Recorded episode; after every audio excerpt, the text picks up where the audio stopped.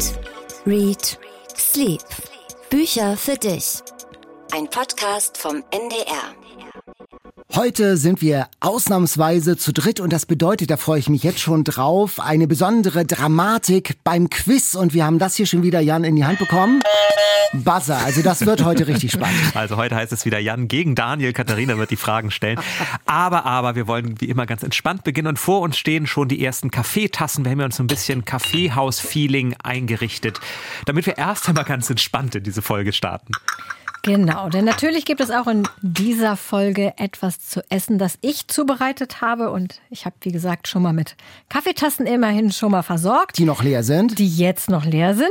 Und was es gibt, das erfahren wir gleich. Die literarische Vorspeise. Eat, Read, Sleep, der Podcast, der immer wieder das Literarische mit dem Kulinarischen verbindet. Ja, heute habe ich euch Kaffee mitgebracht. Also eine ja. Tasse hast du schon. Ja. Kaffee hast du. Milch, warme, heiße Milch. Ich habe extra den guten Kaffee von zu Hause mitgebracht, nicht das Kantinengebräu. Nicht die aus der genau. Ähm, du darfst dir jetzt mal zuerst ja. einschenken, dann geben wir das Ganze an Daniel weiter und ich bewege okay. mich jetzt mal hier von meinem Mikrofon mhm. und von meinem Platz weg und Gut. serviere das heutige Essen. Ich habe schon gekleckert, super. Ah. Ich bin gespannt. Ich habe extra noch nicht gefrühstückt. Insofern schaue ich mal. Katharina geht rum das mit sieht einer aber ein Tupperbox. Also Essen ist, ist vielleicht auch nicht ganz das richtige Wort. Es ist eher eine Leckerei. Eine Leckerei. Soll ich den Kaffee nee, schon mal rüberbringen? Mal hier, Achso, das, das wird schon... sonst zu mhm. chaotisch. Ich darf ich mir. Oh, du, ja, du musst mit der Hand nehmen. Ich nehme zwei. Ich habe auch extra eine Serviette. Hier, guck mal. Genau, achso, die Serviette. Das. Mhm. Jetzt zu Daniel. Äh, Quatsch, jetzt zu Jan. Ich bin mhm. auch schon ganz Ja, es ist meine Hand schon voller Kakaopulver. Es handelt sich nämlich um kleine Kugeln, die mit Kakaopulver umrundet sind. Und das, das erst mal, Jan. Hier, mhm. nimm dir Sieht nach einer Süßigkeit aus, Katharina. Ja, Schokolade soll besonders gut sein, wenn man am Mikrofon sitzt, habe ich gelernt, weil es dann immer am Gaumen klebt.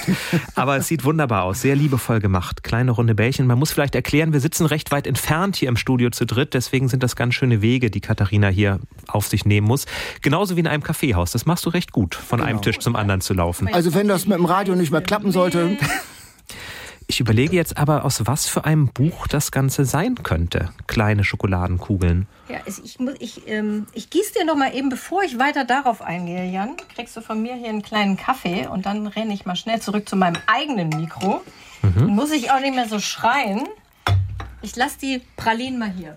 Das ist gefährlich. Es sind ungefähr 500 Stück, die hier vor mir stehen. Gut, dass wir drei Stunden auf Sendung sind. Das schaffe ich dann schon. Genau, so. Ja, also es sind Pralinen, so viel kann ich schon mal verraten. Und das Schöne an Büchern ist ja, man kann überall hinreisen mit Büchern, in jede Zeit und an jeden Ort. Und Daniel und ich sind in der letzten Zeit mal nach München gereist, Ende des 19. Jahrhunderts. Wir hatten ein Buch, das diese Kaffeehausstimmung vermittelt hat, die ich jetzt hier auch ins Studio mitbringen wollte. Mehr verrate ich noch nicht über das Buch, geht es nachher noch bei uns. Aber die Stimmung, Jungs, passt schon mal, oder? Die Stimmung passt Die Stimmung wunderbar. passt. Also es ist noch eine, eine, Vorfreude. Dürfen wir jetzt endlich abbeißen? Auf jeden Fall. jetzt noch so eine Sachertorte und eine Linzertorte für die ja, nächsten Stunden. Das ich wäre hatte wunderbar. darüber nachgedacht, Prinzregententorte zu machen. Die taucht in dem Buch auf, genau. Ah, ja, aber dann habe ich das Rezept gelesen. Da muss man ungefähr 30 einzelne ähm, Teigschichten backen. Habe ich dann doch von abgesehen. Diese Pralinen gingen recht schnell. Wie sind die? Ich habe sie heute Morgen noch fertiggestellt, damit mhm. sie frisch sind. Sie schmecken sehr süß. Sie sind tatsächlich sehr krümelig durch dieses Kakaopulver. Also auf dem Tisch, ich hoffe, das sieht niemand von NDR Kultur, wie wir das Studio hinterlassen, ist es dann doch recht braun geworden. Aber sehr, sehr lecker. Also pulverig drin ist, ist, ist es ja eine sehr, sehr feste Konsistenz. Mm, mhm. Lecker. Wenn ich diese Pralinen sehe, Katharina, dann ist das die perfekte kulinarische Überleitung zum Essen, denn ich fürchte, ich werde sie in dieser Folge alle vernichten. die Bestseller Challenge. Ein Buch, das wir alle drei gemeinsam gelesen haben, denn wir losen immer für jede Folge des Podcasts ein Buch von der aktuellen Bestsellerliste aus. Und das war diesmal Vernichten von Michel Urlebeck. Und der Titel, der lässt schon darauf schließen, das ist kein besonders heiterer Roman. Wir befinden uns im Jahr 2027, einem Primzahljahr, das ist für das Buch nicht ganz unwichtig. Und wir befinden uns mitten im Wahlkampf um die französische Präsidentschaft. Mittendrin ist Paul Raison, ein Berater des Wirtschaftsministers Bruno Juge. Und Paul hat gleich mehrere große bedrohliche Ereignisse, mit denen er sich auseinandersetzen muss. Auf der einen Seite Cyberterroristen, die mit unglaublich perfekt gemachten Videos Attentate androhen. Auf der anderen Seite liegt sein Vater nach einem Schlaganfall im Wachkoma und Paul muss sich auch mit seiner Familie, mit der er sich nicht immer besonders gut versteht, gemeinsam entscheiden, wie es denn jetzt weitergehen soll. Und wie immer bei Wallebeck kommen dazu noch eine gehörige Prise Sex, sehr viel Philosophie und Gesellschaftskritik. Katharina, dein Urteil, hat es dich gepackt oder nimmst du den Titel wörtlich und dein Urteil wird vernichtend? In jedem Fall bin ich mal direkt raus aus der schönen Kaffeehausstimmung mit Wellbeck. Also ich war ja echt total schockiert, als ihr das Buch gezogen habt, weil ich, ich mag Wellbeck einfach wirklich gar nicht. Es war dann besser lesbar, als ich befürchtet hatte.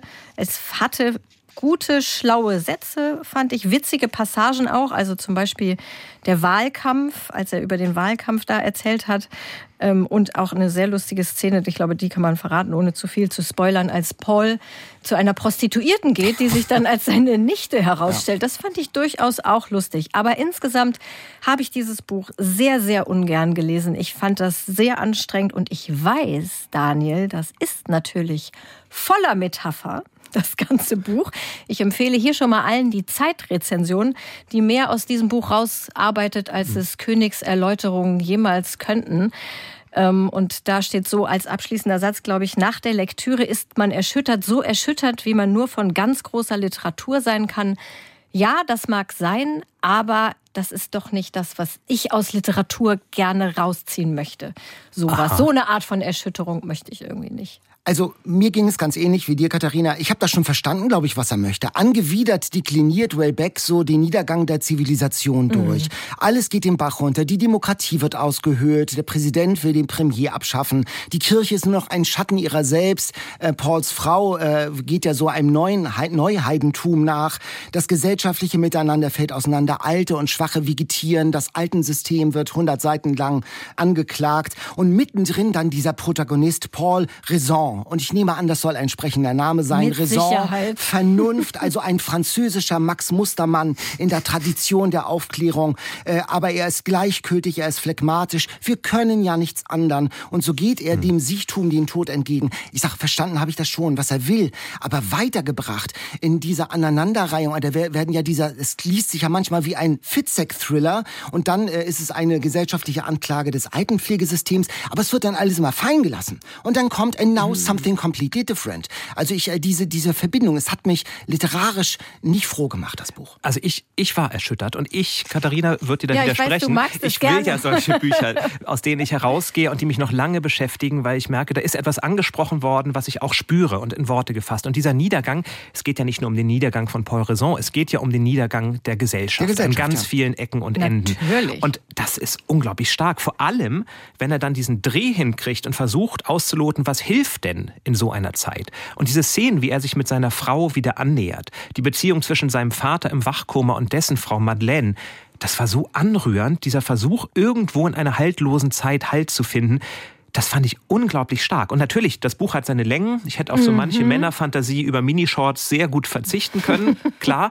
Aber unsere Gesellschaft so wirklich präzise auseinanderzunehmen und eben nicht nur sich auf einen Punkt zu beschränken, Altenpflegesystem, sondern in der Gesamtheit, in ganz mhm. viele Bereiche kurz reinzuschauen, wie egal es geworden ist, dann verdient man sich halt seinen Lebensunterhalt als Prostituierte und kann trotzdem erfolgreich werden. All das hat mich wirklich, wirklich ergriffen. Ich fand das ein ganz starkes Buch, auf das ich nicht verzichten möchte. Nein, also ich fand auch ich der Protagonist. Äh, Entschuldige, ich hätte gerne auf dieses Buch verzichtet, wirklich. Ich, ich ja. mochte das überhaupt nicht lesen. Klar, also ich, ich verstehe, was du meinst, Jan.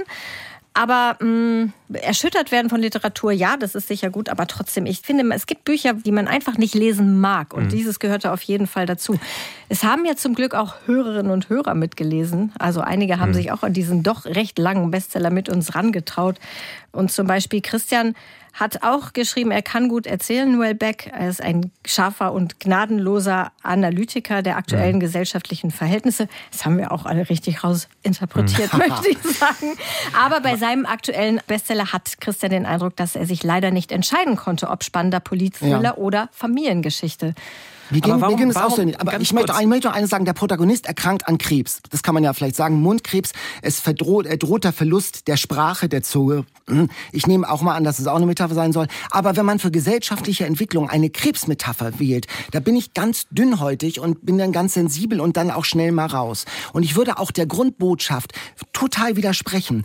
Dieser Pessimismus ist so ätzend, so selbstgerecht, so destruktiv. Wir erleben doch gerade, dass das nicht so ist. Wir erleben doch gerade, dass Europa sich fühlt fühlt, der Westen sich fühlt in der Zivilisation. Ja, aber starker Protest. Es ist nicht nur depressiv, weil es gibt in dieser allgemein negativen Grundstimmung wirklich wunderschöne Momente der Hoffnung. Und auch in dem Siechtum, das Paul am Ende hat, gibt es Momente, die von einer solchen Schönheit sind in dieser Welt, dass ich finde, es muss doch nicht immer das eine oder das andere sein. Es kann auch alles zusammen sein. Politthriller, Familiengeschichte und Gesellschaftsroman. Und das kann in dieser Großartigkeit nur Urle Beck.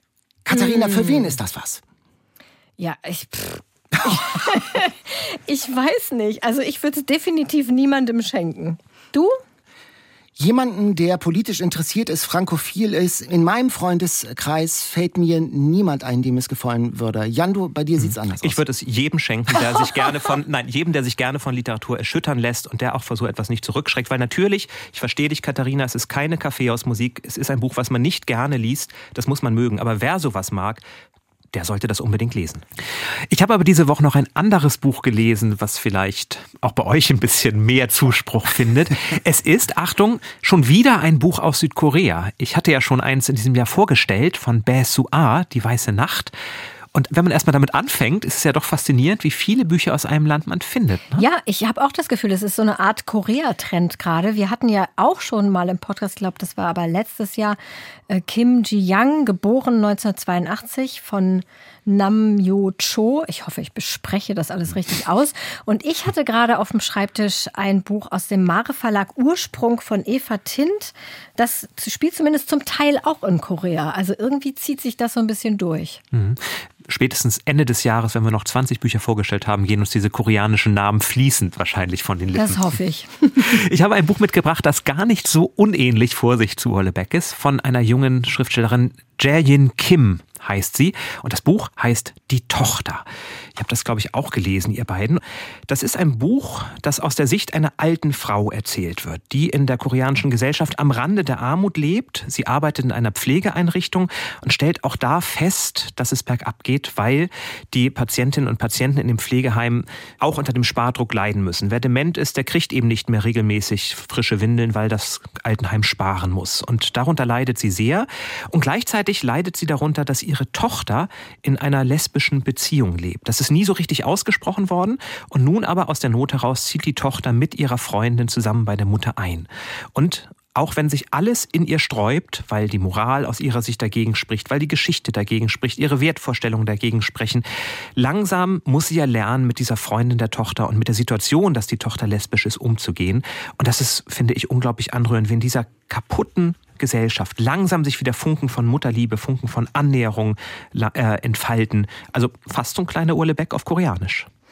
Ja, aber irgendwie hoffnungsvoller, fand ich. Also ich meine, das ist ja auch keine leichte Lektüre, du hast mhm. es ja gesagt, aber das war ein Buch, was ich zum Beispiel gern gelesen habe, weil man wirklich was mhm. rausziehen konnte, was neu ist, was einen anders zurückgelassen hat, weil man natürlich in dieser koreanischen Gesellschaft nicht so zu mhm. Hause ist wie in, im angelsächsischen mhm. oder französischen Raum vielleicht. Also das fand ich wirklich interessant, auch wenn dieser Konflikt, damit habe ich so ein bisschen gehadert, also was heißt gehadert, das war ja auch interessant, dass das so schwer nachzuvollziehen ist für uns, wenn wir das hier lesen, dass jemand denkt, was ist denn mit der Mutter? Was ist also, man möchte ja. die ja schütteln, ne? Ja, ja aber, das, aber, aber, das fand ich gerade so stark, weil ich glaube, ja. ganz ehrlich, es, es geht vielen Eltern manchmal doch so, dass sie sagen, eigentlich müsste ich das vielleicht verstehen, aber da sind diese Widerstände. Ich will das nicht wahrhaben, dass mein Kind homosexuell ist. Und das war dann mit einer Ehrlichkeit ausdiskutiert. Das fand ich klar, aus unserer Sicht sagt man, wie kannst du so denken? Aber ich fand es sehr mutig und spannend, auch mal hm. diese Perspektive zu lesen. Absolut. Die gesellschaftlichen Diskussionen in diesem Buch sind ja die von in Deutschland aus den 60er, 70er, fast 80er Jahren. Also wir gucken so ein bisschen in unsere gesellschaftliche Vergangenheit, aber ganz aktuell und zeitlos ist es eben das Verhältnis von Eltern und Kindern. Warum ist mein Sohn, warum ist meine Tochter nicht so wie ich oder wie ich es mir wünsche? Warum auf der anderen Seite verstehen meine Eltern mich nicht? Und das kennt doch jeder. Ja, das aber kennt doch jeder fand, und das fand ich ganz stark. Ja, ja, ich fand es auch stark. Ich fand es nur in dieser Härte wirklich, deswegen meinte ich, ich wollte die manchmal mhm. schütteln und, und, und sagen so, sag mal, das kann doch nicht dein Ernst sein, du wie, aber ja, mhm. klar. Auch da hatten wir übrigens Reaktionen von Hörerinnen und Hörern, die in der Altenpflege arbeiten. Das mhm. fand ich ganz interessant, ja. die mich gesagt haben so, oh, da kriegt die Altenpflege wieder so ein bisschen so ein Imageproblem und die nochmal sagen wollten, so ist es in Deutschland nicht. Also die Verhältnisse, die da angesprochen werden, die sind wirklich schrecklich und so ist es in Deutschland eben auch nicht. Genau, aber in Frankreich, wie wir bei Ulle Beck lernen ja. und vielleicht in Polen, du hast naja. nämlich auch noch ein Buch mitgebracht, Daniel. In Polen? Lernen wir da was über die Altenpflege? Nee, das nicht. Das ist ja aber auffällig, dass das in der Tat Altenpflege offenbar ein Thema ist. Ein Thema, Thema, das gerade aber nicht, aber nicht in Polen. Ich habe euch ein äh, Buch äh, mitgebracht, eines meiner Lieblingsschriftsteller gerade, Stepan Twarduch aus Polen. Angesagter Autor, dort einer der bekanntesten. Ich muss sagen, ich bin Fanboy, habe alles gelesen. Morphin, der Boxer, das Schwarze Königreich habe ich auch im Podcast hier vorgestellt. Habt ihr mal was von dem gelesen, von Twarduch? Der Boxer ich, liegt ganz lange schon auf meinem Sub, aber ich habe es noch nicht geschafft. Nein. Ihr habt es noch vor euch. Das ist wunderbar. Demut heißt das neue Buch. Äh, Katharina, es liegt auf deinem Tisch. Bei dem Cover, Cover müsste dir das Herz aufgehen. Es liegt auf meinem Tisch bei dem Cover, geht mir das Herz auf. Berlin in den 20er Jahren, Straßenbahnen und, und so ein bisschen ja, diese neue, neue Sachlichkeitsstil, sehr schön. Und man sieht auch an dem Buch, Daniel, dass du es sehr lieb gehabt hast. Es sieht schon so ein bisschen mitgenommen es aus. Sieht gelesen. Es sieht gelesen aus. Es ist ein ganz starkes Buch, wieder von Twardoch, ein echter Twardoch. Es spielt Anfang äh, in den 20er Jahren, es beginnt aber an der Front im Ersten Weltkrieg. Ein Schlesier, Alois Pokora, kämpft für Deutschland und er überlebt, schwer verletzt, kommt nach Berlin, wacht da aus so einer Art Koma auf und erlebt dort in Berlin die Zeitenwende, das Kriegsende, Straßen Klassenkämpfe, Revolution. Eben noch ist er Offizier der kaiserlichen Armee und geht in, ohne einen Pfennig Geld ähm, in seiner verlausten Uniform, ohne Schulterklappen durch die revolutionäre Stadt, hungert, ist hin und her geworfen, zerrissen, hin und her gerissen zwischen den Revolutionstruppen und den Kaisertreuen in dieser Zeit. Und immer mit einer Knarre am Kopf muss er sich entscheiden, zu wem er sich bekennt landet auch in der schwulen Kneipe, äh, Männer in Frauenkleider, er trifft Rosa Luxemburg, Liebknecht taucht ein in dieses revolutionäre Berlin, also kurz bevor es die goldenen Zwanziger werden. In meinem Geschichtsgedächtnis ist das ja ein bisschen so, dass Kriegsende und Weimarer Republik relativ sutsche hm. ineinander übergehen. Das war mir gar nicht so bekannt. Demut, äh, es geht um einen, einen Schlesier, der sein ganzes Leben lang aufgerieben ist zwischen arm und reich, zwischen Deutsch, Schlesisch, Polnisch, man sagt dann Schlesisch Wasserpolnisch, zwischen kaiserlich, zwischen revolutionär, zwischen Männern und Frauen. Und Zwarduk selbst ist Schlesier und das äh, Buch ist auch ein Wortspiel. Es heißt Demut und der Alois Pokora. Pokora heißt auf Deutsch, Pokora heißt Demut. Also es geht um Herrn Demut. Und äh, es ist ein ganz starkes Buch, das ähm, wahnsinnig gut übersetzt, sehr kraftvoll übersetzt ist von Olaf Kühl, der Dauerübersetzer von Twarduk. Das hat richtig Kraft, ist bei Rowold erschienen, hat knapp 460 160 Seiten und es lohnen sich alle Bücher von Stepan Faduk und auch dieses ähm, Demut über Alois Pokocha. Ja, also Herr Demut und Herr Vernunft heute in unserem genau, Podcast. Genau, Soweit ja. die Bücher mit sehr viel Metaphorik und ich muss ehrlich sagen, ich brauche manchmal nach solchen Büchern oder auch nach sehr anstrengenden Arbeitstagen so eine Schmonzette, wo ich einfach gar nicht nachdenken muss, nicht interpretieren muss, nicht nach Metaphern suchen muss. Und da hat mir eine Hörerin empfohlen, Dallmayr, der Traum vom schönen Leben von Lisa Graf. Mhm. München 1897 spielt es Anton und Therese Randelkofer, die führen den Feinkostladen Dallmayr. Da gibt es Pralinen, Ihr habt sie vor euch. Bestimmt nicht so schöne wie deine. Naja. Schenkt euch noch mal Kaffee nach, mhm. sage ich an dieser Stelle schon mal. Exotische kandierte Früchte und natürlich gibt es Kaffee da zu kaufen. Also es ist eine super Adresse in München. Läuft gut der Laden und soll auch erweitert werden. Aber dann stirbt der Familienvater Anton unerwartet und der fiese Bruder Max wittert die Chance, sich den Laden Dallmayr unter den Nagel zu reißen. Aber Therese, die Frau, ist eine Geschäftsfrau und entschlossen, das Unternehmen weiterhin erfolgreich zu führen und sich nicht von Max unterbuttern zu lassen und bekommt dabei auch Unterstützung von ihrem Sohn Hermann.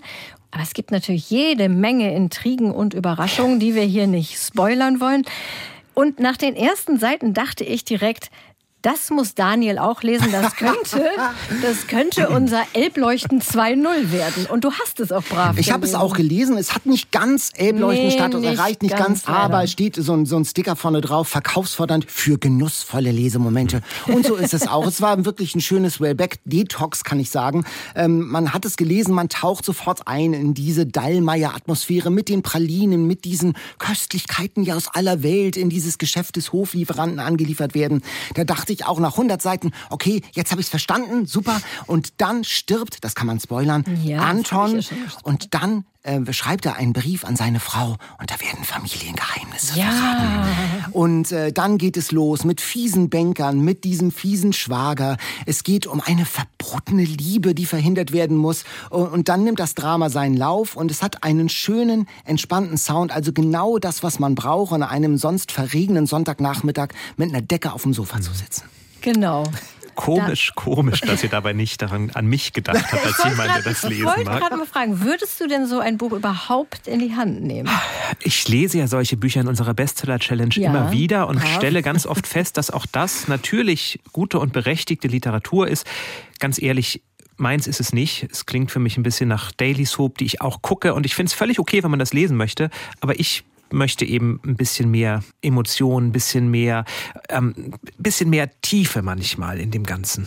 Siehst du mal, ich gucke halt keine Daily Soap, stattdessen lese ich solche Bücher ich finde gar nicht so entscheidend so die Tiefe, dass ich jetzt irgendwie mich mit Anspruch die ganze Zeit umgeben muss. Mich müssen Figuren begeistern. Mhm. Ich muss, äh, die Figuren müssen gut gezeichnet sein. Ich muss mitleiden können mit der Frau, die den Dallmayr führt. Ich muss äh, eine Antipathie entwickeln gegen diesen bösen Schwager Max, der eine mhm. Intrige nach der anderen fährt. Und dann bin ich drin und dann habe ich auch Lust, mich in etwas seichteres, trivialeres auch versenken zu lassen. Und das und macht doch Freude, sie in eine andere Welt abzutauchen. Und man muss mal eins sagen, ich schrecke ja grundsätzlich erstmal vor nichts zurück, was solche Bücher angeht. Und entsprechend fange ich auch recht viele solche Familiensagas zum Beispiel an. Und es spielt in der oberen Liga. Das kann ich wirklich sagen. Also da gibt es Bücher, wo man nach wenigen Seiten denkt, so, oh nein, das kann man nicht lesen, das geht gar nicht. Und das äh, in diesem Fall funktioniert es gut. Mhm. Ja, wir haben ja auch zu diesem Dallmayr-Buch haben wir auch diverse Stimmen aus unserer Community bei Instagram eingesammelt. Und die waren auch sehr unterschiedlich. Also die einen sagten, passt zur Stimmung, hat Monique zum Beispiel geschrieben, wie eine kuschelige Wolldecke. Das ist ja bei uns jetzt schon so ein Metapherding. Das Wolldeckenbuch. Und ja, es war vorhersehbar, aber sie sagt auch, sie hat lange nicht mehr eine solche Familiensaga gelesen und war deswegen zufrieden. Und Doris hat geschrieben, sie fand es gut recherchiert. Viele Ereignisse und Personen gab es wirklich. Ja, und das stimmt. Zum Beispiel diese Geschäftsfrau mhm. Therese Randelkofer, das war wirklich auch eine Ausnahmeerscheinung in, in der Zeit, dass man da so als Geschäftsfrau auftritt. Auch die Hamburg-Passage. Also der eine, ja. der Hermann ist ja in Hamburg und sammelt hier so Erfahrungen und das ist alles mit viel authentischem Lokalkolorit, also wirklich gut recherchiert. Ja, und dieses Feinschmecker-Restaurant genau. und wie er da am Hafen ist und auf das Schiff steigt Richtung Kanaren. Eine Sache muss ich sagen, da war ich kurz raus. Die Liebesszene zwischen Hermann und seiner ähm, Geliebten da auf den Kanarischen Inseln, die war wirklich sehr, sehr grenzwertig.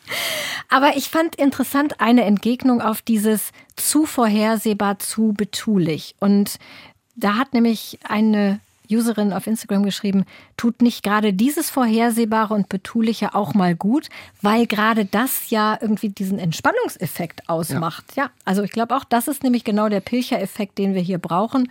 Insofern, würdest du es verschenken, Daniel? Ich würde. An Jan. Also, ähm, ich äh, würde es tatsächlich auch äh, verschenken, äh, so an ähm, eher ältere Damen aus meiner, äh, aus Kirchengemeinden. Mhm so zum Geburtstag. Finde ich schon ganz gut. Also es ist wirklich äh, Entspannungsliteratur. Für Jan ist es, glaube ich, wirklich nichts. Nee, aber ich würde also, es, ich ja, würde ja. es deswegen sofort verschenken. Ah. Ja. Weil natürlich kenne ich viele, die solche Bücher gerne lesen. Und ich verstehe auch, dass man manchmal lieber etwas haben möchte, wo man sich einfach nur reinfallen lassen kann, Wolldecken. Aber für mich ist eben gerade Frühling. Ich möchte keine Wolldecken. Ich möchte eher etwas, was mich wieder aufblühen lässt, literarisch. Okay. Insofern Ja, well back. Genau. wandert es auf meinem Stapel vielleicht von Platz 500 auf Platz 490 vor der zu lesenden Bücher. Aber ich freue mich ja immer, wenn ihr solche Bücher hier mit einbringt. in Genau, das machen wir auch weiterhin. Dallmayr, der Traum vom schönen Leben von Lisa Graf. Der erste Band, der zweite erscheint im November, glaube ich. Erschien bei Penguin, 640 Seiten. Pralinen-Eskapismus, möchte ich sagen, für 15 Euro. Und das ist, ich habe es extra mit dem Taschenrechner ausgerechnet, 2,3 Cent pro Seite. Da kann man nicht meckern. Oder? Da kann man nicht sagen. meckern, gerade wenn es noch 500 Pralinen quasi dazu gibt. Wie hier auf dem Tisch. Ja, nimm doch noch mal eine. Lecker, lecker. Stichwort Wolldecke. In dem Büro unseres Gastes, ich habe es selbst gesehen, gibt es ganz viele Bücher. Er ist einer der wichtigsten Bücherexperten des Landes. Aber ob bei ihm eine Wolldecke im Büro liegt, da bin ich mir nicht so sicher, das müssen wir ihn fragen. Geschweige denn ein Wolldeckenbuch. Eins ist aber sicher, er hat auf jeden Fall schon fast alles gemacht, was man im Buchbetrieb so machen kann. Er war Cheflektor bei Reklam, er war Programmgeschäftsführer bei Hoffmann und Kampe.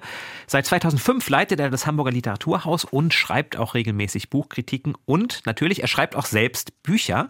Am liebsten über Fußball, sehr gern aber auch über Literatur. Zum Beispiel erscheint von ihm jetzt im Oktopus Verlag das Buch Unbekannte Seiten, kuriose Literaturgeschichten mit Anekdoten aus dem Leben von Schriftstellerinnen und Schriftstellern. Ein Buch, in dem man lernt, dass man besser niemanden als Blutwurst beschimpfen sollte, wenn man es im Literaturbetrieb zu etwas bringen möchte. Und dass die ganz entscheidende Frage klärt, wann darf man eigentlich etwas Kompott nennen und wann lieber nicht. Heute zu Gast bei Eat, Read, Sleep. Und jetzt sehe ich noch, ich freue mich sehr, dass du da bist. Herzlich willkommen, Rainer Moritz. Einen schönen guten Morgen euch.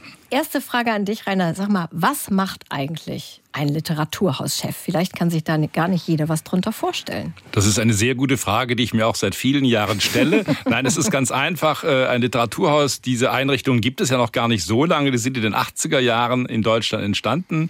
Zentren für Literatur, natürlich vor allem für Lesungen. Das heißt, meine Hauptarbeit ist zweierlei. Ich versuche mit den Kolleginnen und Kollegen ein Programm zu machen, Lesungen anzubieten. Das sind zwei, drei pro Woche. Ein reiches Kinder- und Jugendprogramm kommt dazu. Aber eben auch, und das ist dann der manchmal etwas härtere Teil, auch nicht so spannende Teil, dass wir auch die kaufmännische äh, Sache in den Griff bekommen. Das heißt, ein Haus muss sich finanzieren. Wo kommen die Geldgeber her? Woher bekommen wir Geld? Wie kommen wir über die Runden? Das ist ja bei Kultureinrichtungen immer nicht so einfach. Also das sind sozusagen die zwei Seiten der Medaille. Und wenn du die, äh, die Autorinnen und Autoren einlädst, machst du das so nach deinem persönlichen Geschmack? Also deine, deine allerliebsten Schriftstellerinnen und Schriftsteller oder nach welchen Kriterien? Ja, wenn man die Kriterien immer so einfach benennen könnte, das ist es. Nein, natürlich versuchen wir äh, vor allem ein breites Spektrum zu bieten. Das ist mir ganz wichtig. Ich will nicht belehrend wirken, wir wollen nicht belehrend wirken. Natürlich pochen wir auf das, was Literatur ausmacht. Und natürlich ist jedes Haus auch geführt, wenn man sich die Häuser, die im Netzwerk der Literatur zusammengeschlossen sind, mal ansieht, würde man das auch sehen, von Geschmackskriterien des Leiters, der Leiterin. Das ist ganz klar, das lässt sich nicht verhindern. Natürlich kann ich keinen Autor einladen, keine Autorin einladen, deren Buch ich nun ganz grauenvoll finde. Ich muss ja bei der Begrüßung sagen, wie schön, dass Sie hier sind. Wenn ich aber insgeheim denke, was ist das für ein furchtbares Buch, das gleich gelesen wird, dann geht das nicht. Das heißt, solche Kriterien sind natürlich da, solche subjektiven. Aber es geht vor allem um das breite Spektrum. Wir wollen zeigen, was ist in der Literatur im Schwange, worüber lohnt es sich zu sprechen. Woran, woran, eine Frage noch, woran merkt man beim Literaturhausprogramm, das ist ein klassischer Rainer Moritz-Move? Das ist das, äh, das ist das Programm von Rainer Moritz. Ja, ich glaube schon am breiten Spektrum. Es Literatur, es gibt Literaturhäuser, die ein engeres Programm haben, die sozusagen auch literarisch ganz strenge Kriterien anwenden, die sozusagen nur den Höhenkamm präsentieren. Wir sind ja auch Mitveranstalter des Krimi-Festivals in Hamburg beispielsweise. Das heißt, es wird hier sehr viel Unterschiedliches geboten. Das ist ganz wichtig für mich. Das Publikum soll auswählen können. Heute interessiere ich mich für das, nächste Woche für den Krimi, dann für den slowenischen Literatur- und Lyrikabend. Das heißt, ein breites Spektrum. Und das erkennt man vielleicht dann doch im Laufe der Jahre auch an den einzelnen Häusern, auch am Literaturhaus Hamburg, wer da die Feder führt. Hi, beim slowenischen Literaturamt geht mein Herz auf. Ich melde mich schon mal an für die Gäste. Ich dachte es mir, ich dachte es mir. Aber eine ganz kurze Frage. Wir haben hier ja ganz unterschiedliche Geschmäcker vorgestellt. Ich brach eine Lanze für Urle Beck und sagte, ein Buch muss mich erschüttern. Katharina und Daniel möchten eher die warme Wolldecke zum Eingelullt sein. Auch mal. Auch mal. Wie, wie stehst du dazu? Was liest du am liebsten? Also von warmen Wolldecken halte ich erstmal nichts. Ich glaube, äh, wir leben in Zeiten, wo man immer wieder sagen muss, was macht Literatur aus? Ich habe überhaupt nichts gegen Unterhaltungsliteratur, gegen leichte Ware. Die hat es immer gegeben. Die hat es vor 50 Jahren gegeben, als Uta Danella ihre Bestseller veröffentlicht hat, um mal einen solchen Namen zu nennen. Aber wenn wir Literatur ernst nehmen, dann müssen wir sagen, warum macht jemand Literatur? Weil er altmodisch gesagt ein Sprachkunstwerk vorlegt. Ich muss danach fragen, warum schreibt er keine Reportage über dieses Thema, sondern was macht Literatur aus? Das ist für mich das oberste Kriterium. Und da ist natürlich manche Unterhaltungsliteratur fällt nicht in diese Gruppe, weil sie sprachlich, stilistisch, erzählperspektivisch zu wenig zu bieten hat. Ich habe auch nichts gegen Wolldecken, aber sie müssen literarisch sehr, sehr gut ausgekleidet sein. Das heißt, du würdest dich ähm, nicht so weit herablassen, auch mal so ein, so ein Dallmayr Schinken zu lesen. Wir haben dir so ein paar Pralinen hingestellt. Könnten wir vielleicht dich damit überzeugen? Also ich kenne den Dallmayr Kaffee ganz gut, den trinke ich auch ganz gerne, wenn ich im Büro sitze. Nein, wie gesagt, man sollte nicht die Nase rümpfen über bestimmte Bücher, die erfolgreich sind, sondern auch diese muss man sich genau anschauen. Ich lese sehr viel auch Unterhaltungsliteratur, leichte Literatur, einfach auch um Kriterien zu schärfen. Das ist mhm. mir ganz wichtig. Aber ich bin sehr dafür, die Grenzen nicht zu verwischen, sondern immer wieder ganz klar zu sagen, das ist Literatur für den Tag und das ist vielleicht ein Roman, ein Buch, das überdauern wird. Bei wem hast du denn gesagt, das ist Literatur, die will ich vorstellen? Wer kommt jetzt, wo du vorne stehen wirst und aus vollem Herzen sagen kannst, ich freue mich, dass Sie heute hier sind? Das Schöne am Frühjahr ist ja, dass wir immer sehr viele neue Bücher haben. Das heißt, wir müssen streng auswählen. Ich könnte 20 Veranstaltungen mehr machen. Wir werden Orhan Pamuk natürlich, das ist ein großer Name, ein Nobelpreisträger am 25. März zusammen mit NDR Kultur präsentieren im Magazinkino. Das ist natürlich ein Highlight, auf das man sich jetzt schon äh, freut. Wir werden Christine Bilkau aber auch im Haus haben, eine Hamburger Autorin ja. mit ihrem neuen Roman, eine Premiere dieses Buches, aber auch die Graphic Novel Tage. Zum zehnten Mal stellen wir Comic-Künstler aus der ganzen Welt für eine ganze Woche lang. Auch das ist für mich und für uns etwas Besonderes. Reinhard, gibt es unterschiedliche Lesezustände bei dir? Also gibt es bei dir sozusagen eine Leseroutine, ein dienstliches Lesen, eine Druckbetankung und wann beginnt das leidenschaftliche Lesen? Kannst du da, kannst du das identifizieren?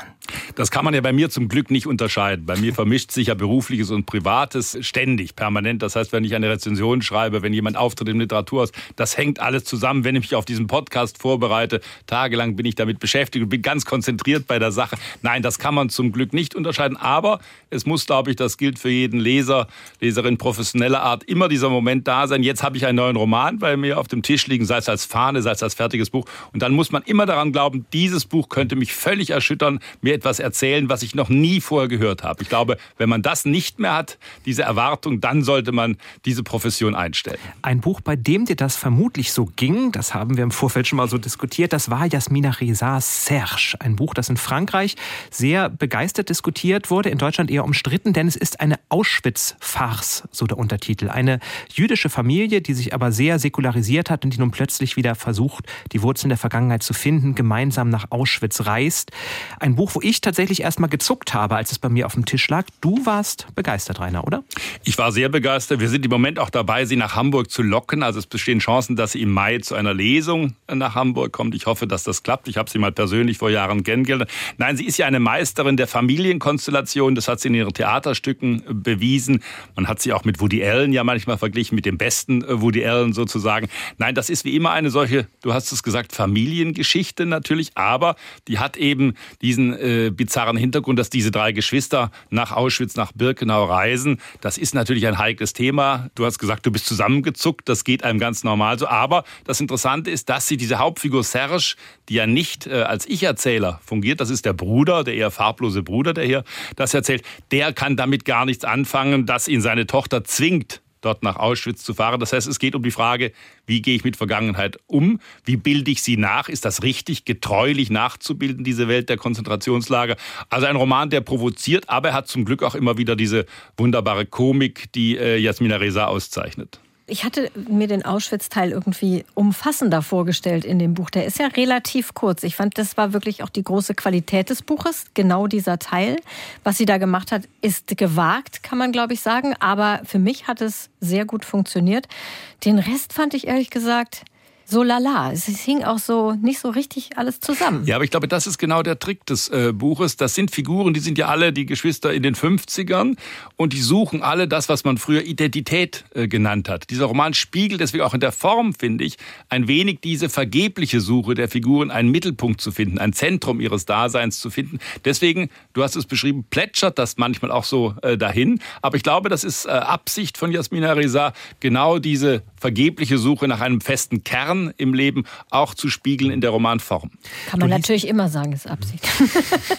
Guter du, Trick. Du liest ja sehr viel, Rainer, und stellst deswegen auch ziemlich schnell fest, was es für Trends gibt. Es gibt gerade einen Hundetrend, habe ich deinem neuen Buch entnommen. Es gibt aber auch, den haben wir hier festgestellt, einen Korea-Trend. Viele Bücher aus Südkorea. Hast du das auch schon gemerkt, dass da gerade besonders viele sich bei dir auf dem Tisch stapeln? Ich habe es mir von Katharina erzählen lassen. Ich bin dann erst aufmerksam geworden, habe geblättert. Ich glaube, äh, das äh, kann durchaus sein. Wir haben ja, das müssen wir offen zugeben, viele Länder, die sträflich äh, auf den Hinterbänken sitzen, weil wenig übersetzt wird, weil wenig gelesen wird. Da sind andere Länder im Vorteil. Also ich werde den Korea-Trend genau beobachten. Mein Trend für mich nicht durchaus angenehm empfunden der letzten Jahre ist das Wort autofiktional. Da hat Karl-Ove Knausgard, haben Annie Ernaux und Tove Ditlevsen viel Unheil angerichtet, ohne es zu wollen. Plötzlich steht in den Verlagskatalogen nicht mehr autobiografisch, sondern es steht bei jedem Buch, das irgendwie mit dem Verfasser zu tun hat, autofiktional. Das klingt natürlich viel intellektueller, wenn etwas autofiktional ist. Achtet mal in den Katalogen drauf. Ich zucke schon zusammen, wenn ich dieses Wort lese und verwende es, außer wenn wir darüber sprechen, auf gar keinen Fall. Ich habe ähm, neulich Olga Tokarczuk in Trier getroffen und sie hat mich gefragt, was ist denn gerade so äh, Phase in der in der Literatur? Und dann kamen wir auch auf das Autofiktionale zu sprechen und sie guckte mich mit großen Augen an und sagte: Aber das ist doch keine Literatur. Wie würdest du das bewerten? Also äh, wie wie äh, findest du autofiktionale Schreiben? Nein, so streng wie Olga Tokarczuk wäre ich nicht. Wir wissen ja alle, dass Literatur irgendwie immer etwas mit der Biografie der Verfasserinnen und Verfasser zu tun hat. Alles andere wäre albern. Es hat nur jetzt so einen künstlichen Anspruch äh, zu sagen, alle gehen vom Leben aus. Natürlich sind die Bücher von Knauska und von Annie Ernaux gute Beispiele dafür, wie man das eigene Leben in Romanform packt, wie man plötzlich ganz unverstellt über das eigene Ich schreibt und vor allem auch sagt, das ist mein eigenes Leben. Das ist, glaube ich, der Trick äh, bei diesem Wort. Aber es kommt natürlich wie immer bei uns in der Literatur darauf an, wie ist es gemacht, bitteschön. Das kann furchtbar sein, das kann schlimm sein, das kann auch bloße Nabelschau sein, aber es können großartige Bücher wie bei Annie Ernaux daraus entstehen. Du bist gemeinsam wie Peter Hertling kein Freund von sprechenden Tieren in Büchern, auch das lernt man auch in deinem Buch nicht. Unbekannte Seiten. Aber zum Glück bist du etwas gnädiger, wenn es um Essen in der Literatur geht. Das freut uns natürlich ganz besonders. Und auch in deinem Buch tauchen ja einige Anekdoten auf. Warum ist Essen besser in der Literatur als Tiere?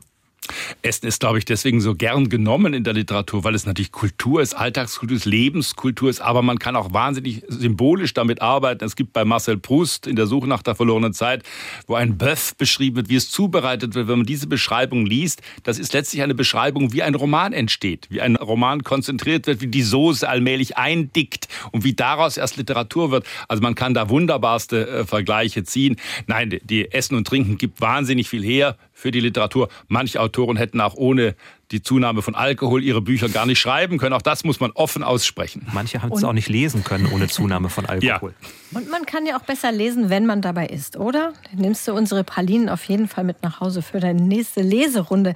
Sag mal, ähm, was wir ganz oft gefragt werden, ist, wie schnell lest ihr oder wie viele Bücher lest ihr? Das wirst du doch bestimmt auch ganz oft gefragt. Kannst du sagen, wie viele Wörter du in einer Minute liest?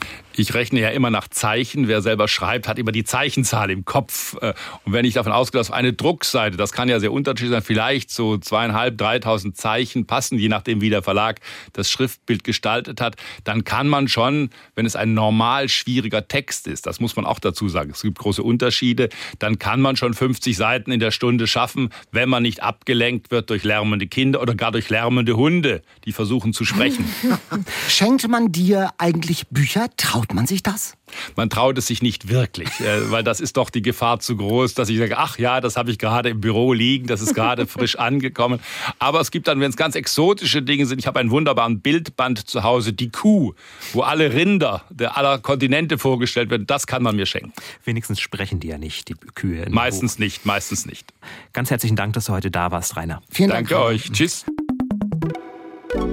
Ja, ein echter Tausendsasser. Und ich muss sagen, alles, was der macht, was er, was er sagt, was er schreibt, ich finde, das hat Hand und Fuß. Ich lese seine Bücher auch wirklich gern und auch seine Veranstaltungen und Interviews und Gespräche mit ihm sind immer eine Bereicherung. Und was er dann immer noch schreibt, diese kuriosen Geschichten, diese ja. unbekannten Seiten, das ist ja ein Sammelsurium auch für uns. Da tauchen so viele Geschichten übers Essen auf, wo wir sicherlich auch noch das eine oder andere ich denke rausziehen auch. könnten. Das sollten wir uns auf jeden Fall warm halten, das neue Buch. Und diese Geschichte, was du angesprochen hast ähm, mit dem Kompott, da muss ich auch nochmal die Lösung nachlesen, glaube ich. Zwetschgenröster, ja oder nein? Statt Kompott soll man sagen? Ist es Kompott? Ah, ist es Kompott. Zwetschgen, das habe ich noch nie gehört. Ist das was Österreichisches? Es geht um das Kaffeehaus tatsächlich. Und hm. Friedrich Thorberg war da und hat darüber lange, auch vor Gericht übrigens, doziert. Genauso wie er vor Gericht auch ausgesagt hat, was zu einer richtigen Sachertorte dazu gehört. Ah, Sachertorte, auch was, was ich gerne mal hier servieren möchte. Aber die Konsistenz deiner Pralinen hatte ja schon was so Sachertorte. Schon so ein bisschen, ne? Sachertorte-reskes. Ich habe übrigens noch gar nicht erzählt, wie ich die zubereitet habe. Ich sehe, du möchtest unbedingt. Also, Katharina, wie hast du diese tollen Pralinen zubereitet? Danke für diese Frage. Nee, es war tatsächlich ganz einfach. Also insofern äh, bin ich froh, wenn sie schmecken. Man muss im Prinzip nur Schokolade mit Sahne verrühren. Und das Schwierigste daran ist, dass man sie ganz kalt, also das wird dann so eine ganz mhm. feste Masse und das muss man dann zu Kugeln rollen und das ist sehr, eine sehr schokoladige Angelegenheit. Aber das ist schon eine sehr aufwendige Sache gegenüber Gogli Mogli, was äh, Jan dann Na, Vorsicht, Vorsicht, Vorsicht. Stimmt. Auch die Recherche ist es wert. Auf jeden Fall. Apropos Recherche, ich glaube, Rainer Moritz mit seiner multiplen Begabung und seinen multiplen Begabungen wäre ein richtig guter Mitarbeiter für unseren Eat Reads Buchladen. Der Buchladen. Diese Rubrik ist ja noch recht neu und da möchten wir euch ganz persönliche Lesetipps geben. Wenn ihr also ein Buch sucht für den nächsten Spanienurlaub, der nicht nur etwas über das Land erzählt, sondern nebenbei auch noch spannend geschrieben ist.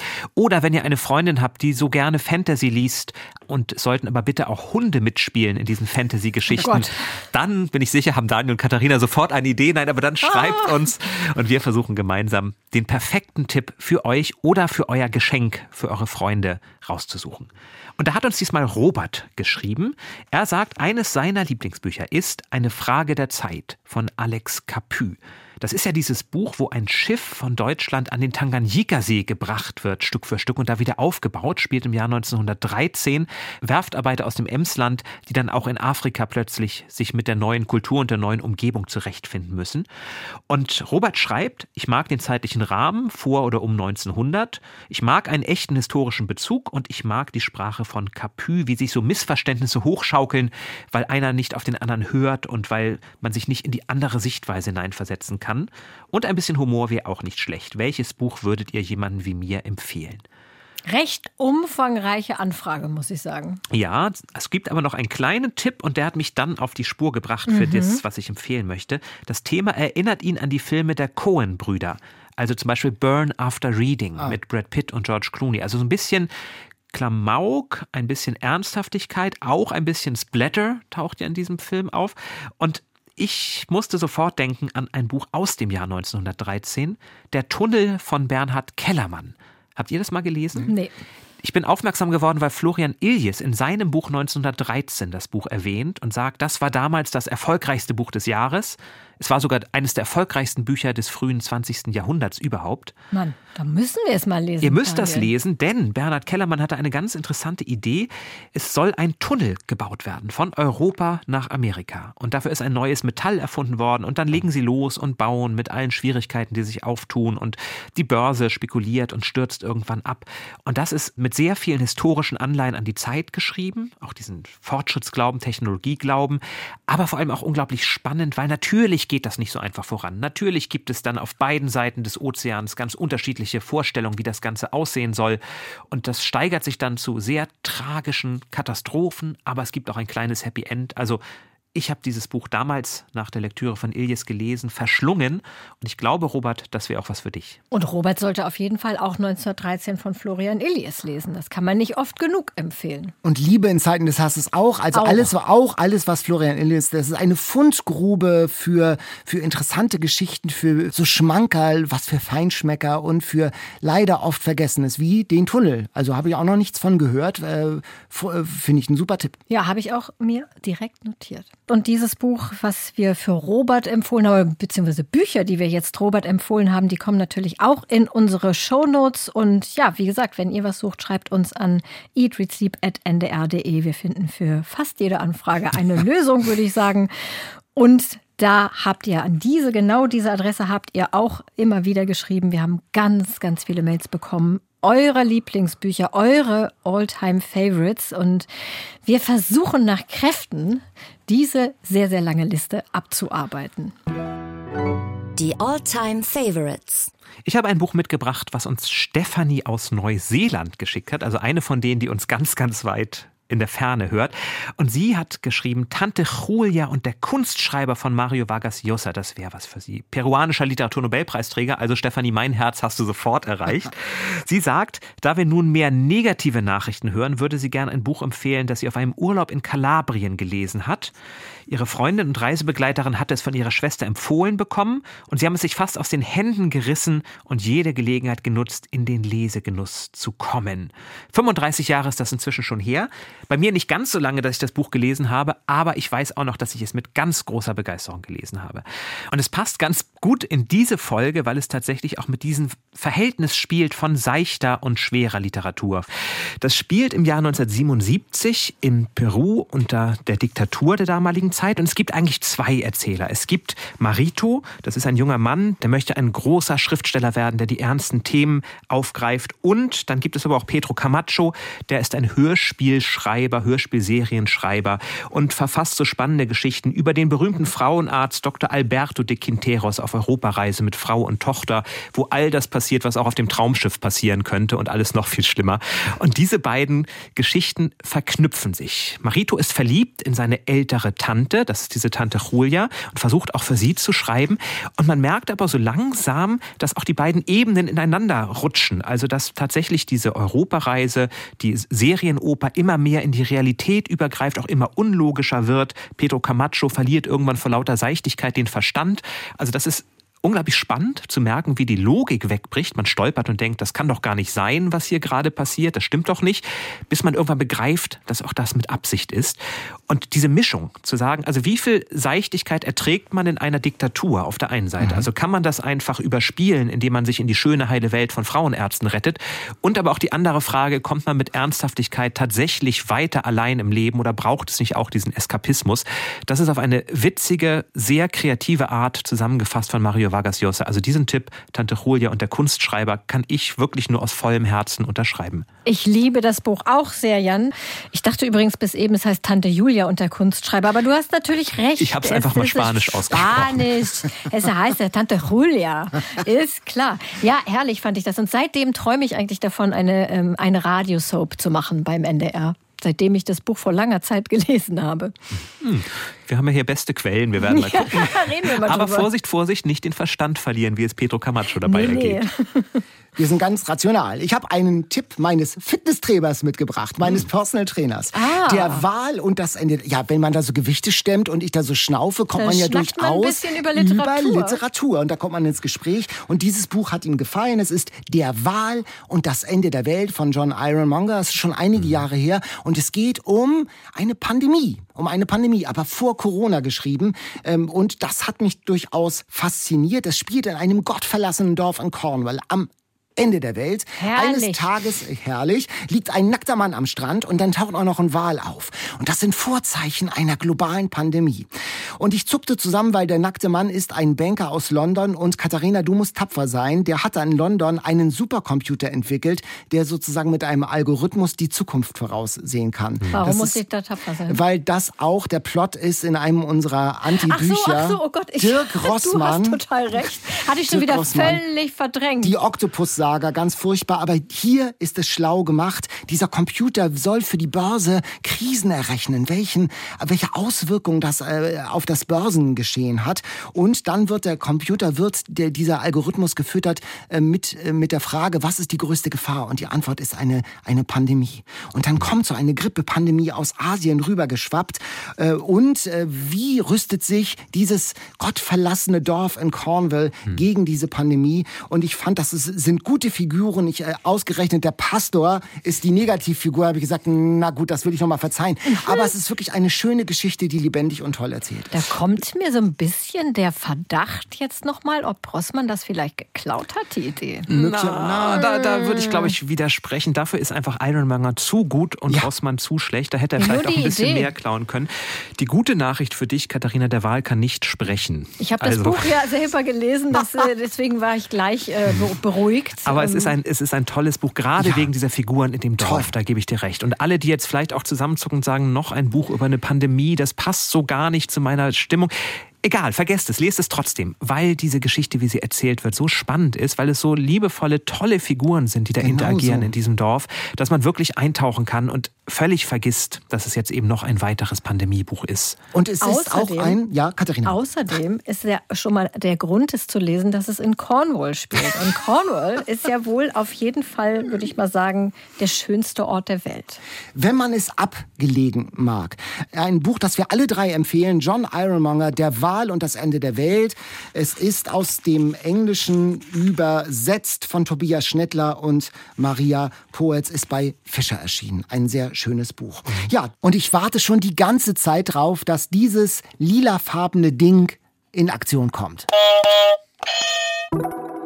Das Quiz. Ja, wir haben heute die Buzzer-Version. Ähm, Jan und Daniel haben jeweils einen Buzzer. Wir machen mal einen kleinen Test. Das war wessen jetzt? Daniel. Daniels Buzzer. Ah, Jan ist eher so klingelig und Daniel ist eher mit dem Trötig, Ho genau. Honkgeräusch unterwegs. Ja, wer zuerst buzzert, darf antworten. Die erste Frage ist in einer neuen Kategorie, die da heißt Hunde in der Literatur. Ah, ich bin raus. Zum Aufwärmen in dieser neuen Kategorie gibt es eine einfache Frage. Wie heißt der Hund in Fontanes Roman Effi Briest?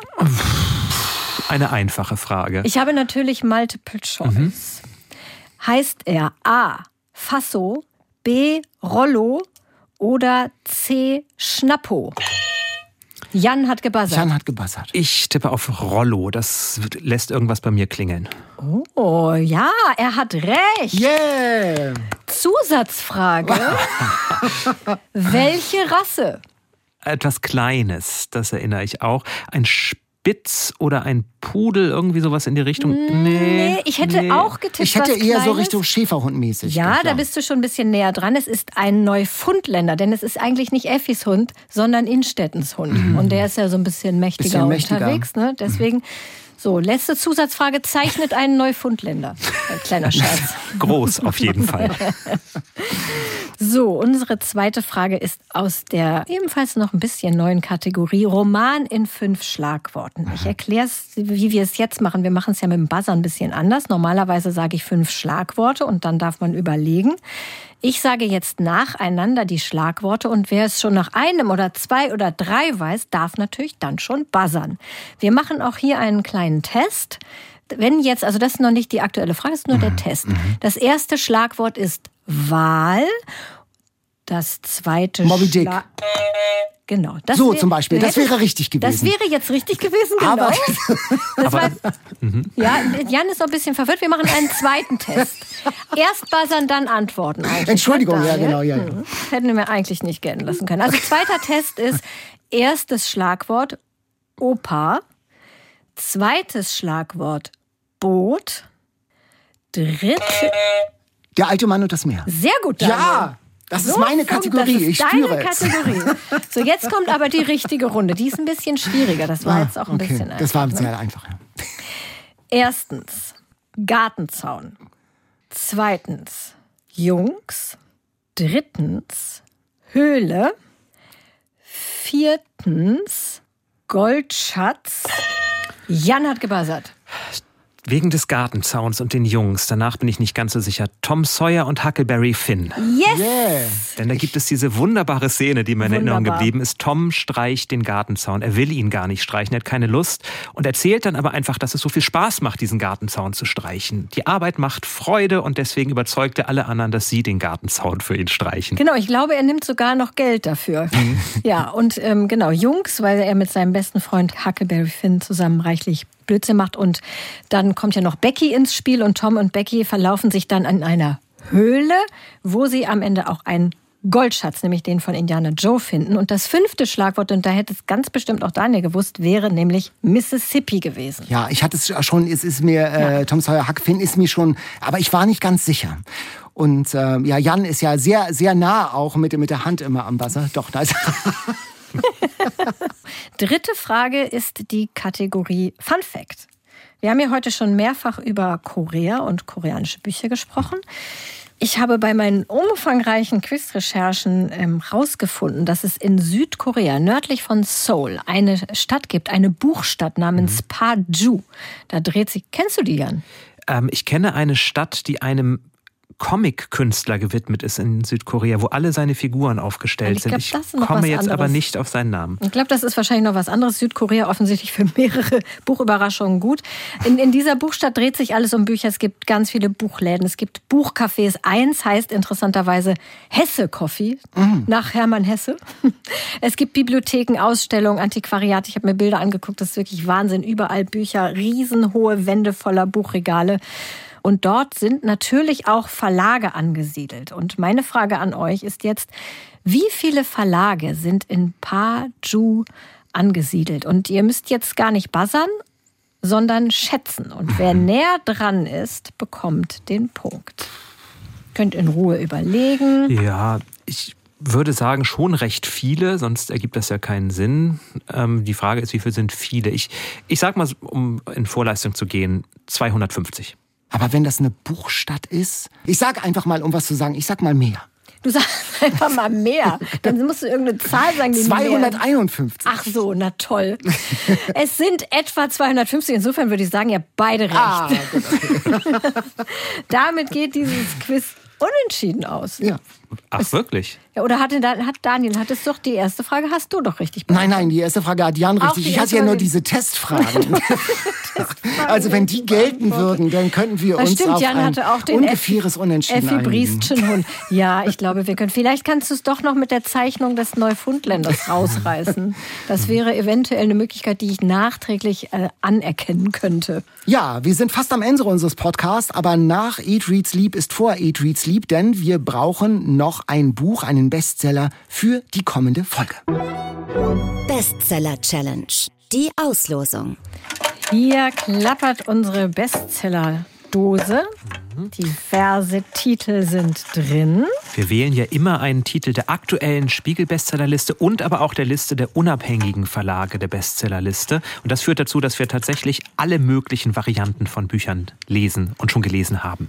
Habt ihr einen Wunsch für diese für das euer nächstes. Ihr seid nächstes Mal nämlich zusammen dran, Jan und Daniel. Das heißt, ich ziehe euch eins. Ich lese alles. Ich bin. Du bist jetzt wahllos. Seit Rossmann. Seit Rossmann bin ich wahllos. Gerne was Langes, Erschütterndes. Ah, was Langes, Dickes, Erschütterndes. Ja, weil es noch nicht genug gab. Okay, mit meinen magischen Händen ziehe ich. Moment. Ich klappe es auf. Es sind so kleine Heftchen, wo der Titel drin ist. Und es ist Martin Suter, ah. einer von euch. Okay, ich bin erschüttert, aber äh, nicht. Also es ist ein Buch, sagen wir mal, vorweg, das hätte ich sonst nicht gelesen, aber ich lasse meine, ich, ich mag Martin Suter, aber Fußballerbiografien in Romanform. Man muss sagen, es ist ein Buch über über Bastian Schweinsteiger. Bastian Schweinsteiger genau. Über oder mit eigentlich? Sowohl als auch. Also er hat ihn dazu ja wohl inter. Ich habe schon gelesen. Ach, also du ich habe ja, ich, äh, ja, aber meine Lippen sind noch versiegelt bis zur mhm. nächsten äh, bis zur nächsten Folge. Man erfährt sehr viel über äh, die Karriere und das Leben eines äh, Fußballspielers in Deutschland. Mhm. Das ist doch was für dich, Jan. Du magst doch Fußball. Ja, ich mag Fußballer auf dem Fußballplatz. Die Lebensgeschichten drumherum. Ich durfte mal die Lukas Podolski Podolski-Biografie besprechen. Und so sehr ich Lukas Podolski mag, das war kein Lesehighlight. Insofern freue ich mich sehr auf dieses Buch. Nein, ich werde vorurteilsfrei reingehen, denn Martin Suter, wie gesagt, ist andererseits ein Schriftsteller, den ich sehr schätze und der ja mit Lila Lila zum Beispiel ganz tolle Bücher geschrieben hat. Also vielleicht werde ich eines Besseren belehrt und freue mich dann. Martin Suter, einer von euch, wenn ihr Lust habt, das mitzulesen, dann macht das doch einfach und dann reden wir gemeinsam drüber in der nächsten Folge Eat, Read, Sleep. Ja, und hier nochmal der super wichtige Hinweis. Wenn euch der Podcast gefällt, und davon gehen wir einfach mal aus, wenn ihr bis hierhin gehört habt, dann erzählt unbedingt allen euren Freunden und Verwandten und Bekannten davon, denn unsere Lese-Community soll immer größer werden. Und das Erste, Was die neuen Fans machen sollen, auf Abonnieren klicken natürlich. Und zwar am besten in der ARD Audiothek, der Audio-App der ARD. Einfach kostenlos im App Store runterladen. Ich würde sagen, diese App ist ein Must-Have, denn da gibt es noch ganz viele andere großartige Podcasts. Wenn ihr noch mehr von uns hören wollt, vielleicht auch neben den Folgen, dann abonniert doch den Eat, Read, Sleep Newsletter. Da kriegt ihr einen Blick hinter die Kulissen. Wir verraten, was wir lesen, wenn wir uns auf die Folgen vorbereiten. Und ihr erfahrt noch viel, viel mehr rund um den Podcast. Abonnieren könnt ihr ihn auf der Seite ndr.de-eat, Read, Sleep. Und da findet ihr auch alle Bücher der heutigen Folge und Katharinas kompliziertes Pralinenrezept zum Nachkochen. Aha. man muss ein bisschen kochen, man muss die Sahne kochen. Das schafft ihr auf jeden Fall locker, das nochmal auszuprobieren. Vor eurer nächsten Folge bin ich ja nicht dabei. Viel Spaß mit Martin Suter und Bastian Schweinsteiger wünsche ich euch hier schon mal an dieser Stelle. Ja, macht's gut, viel Spaß beim Lesen und Pralinen essen. Tschüss. Tschüss. Tschüss. Eat, Read, Sleep. Bücher für dich. Ein Podcast vom NDR.